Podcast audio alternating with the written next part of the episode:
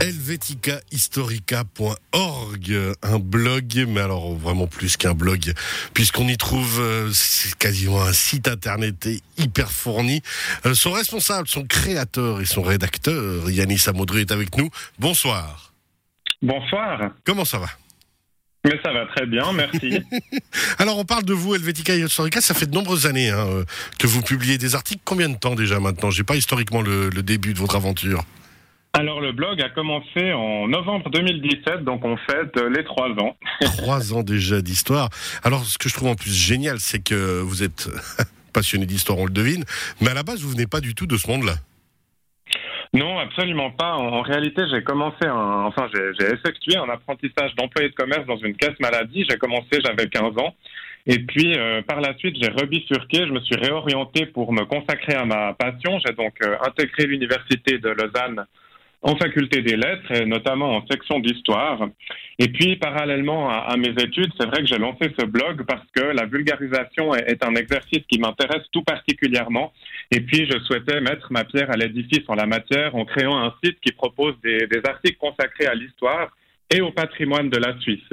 Donc depuis, je tente de proposer des, thématiques qui sortent un peu des sentiers battus ou qui permettent aux lectrices et aux lecteurs d'avoir un nouveau regard sur l'histoire en fait et par conséquent aussi sur le monde qui nous entoure dont les fondements reposent bien entendu sur l'héritage du passé.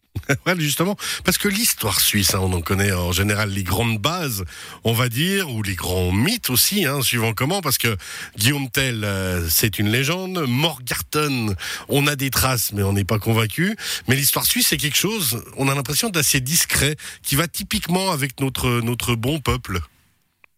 Oui, vous avez raison. En, fait, ce que les gens me, disent souvent lorsqu'ils m'écrivent, par exemple, sur le blog, euh, c'est qu'à l'école, ils ont étudié uniquement ce que vous appelez en effet les, les mythes fondateurs, donc Guillaume Tell, euh, le serment du Grutli.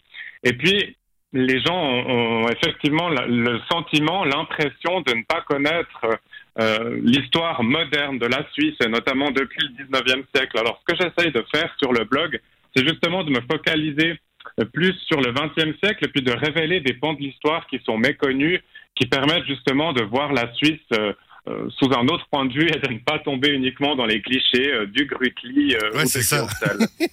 et vous proposez justement, alors, en plus, vous interpellez quand même d'une bonne manière, hein, quand les terroristes faisaient trembler la Suisse, on parle du Jura et du Jura libre ensuite, quand les romans ne parlaient pas français, des, vous savez trouver les mots qui donnent envie de lire et ensuite, vous savez aussi résumer. C'est ça qui est très intéressant sur votre site, c'est que on va assez vite à l'essentiel et on n'a pas l'impression que vous surjouez un rôle d'historien.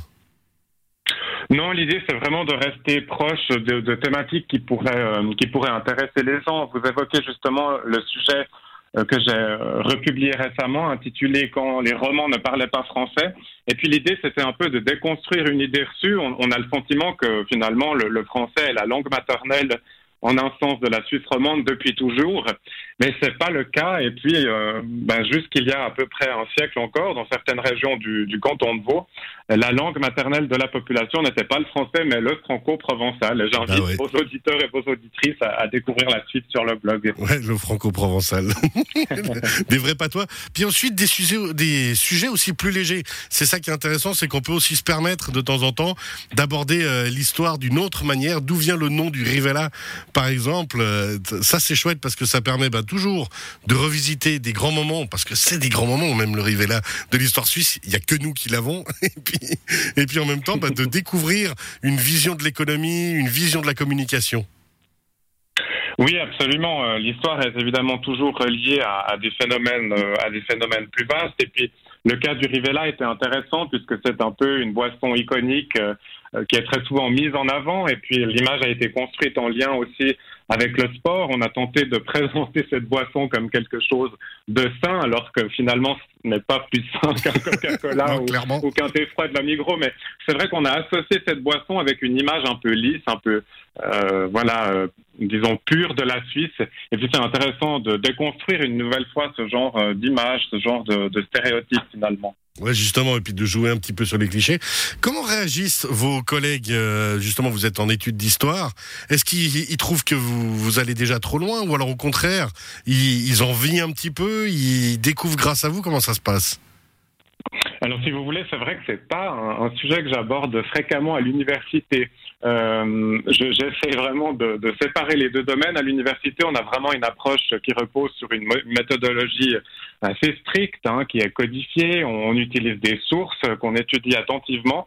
Euh, ce que je ce que je cherche à faire sur le blog, c'est vraiment d'être dans la vulgarisation et donc de mettre à disposition du grand public des connaissances non pas en les simplifiant, mais en les rendant véritablement accessibles euh, voilà, au, plus grand nombre et puis à, intéresser la population sur des questions qui peuvent sembler un peu rébarbatives au départ, mais qui sont en réalité passionnantes.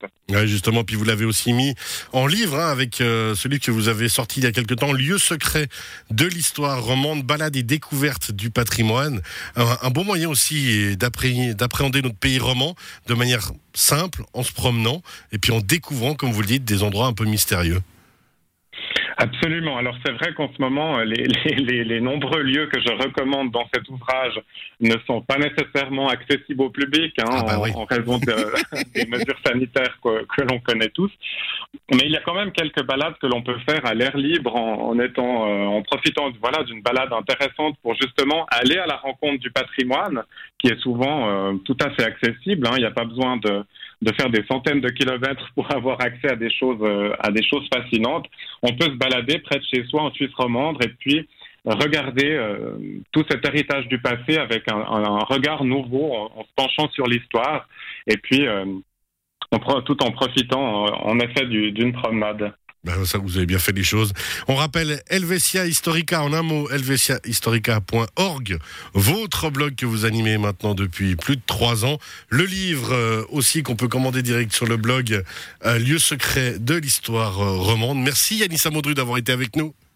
Merci à vous. Et plein succès. À très bientôt. Puis quand vous aurez réussi définitivement tous les examens, on se réjouit de vous recevoir à nouveau pour continuer à parler de tout ça. À très bientôt. Merci, à bientôt.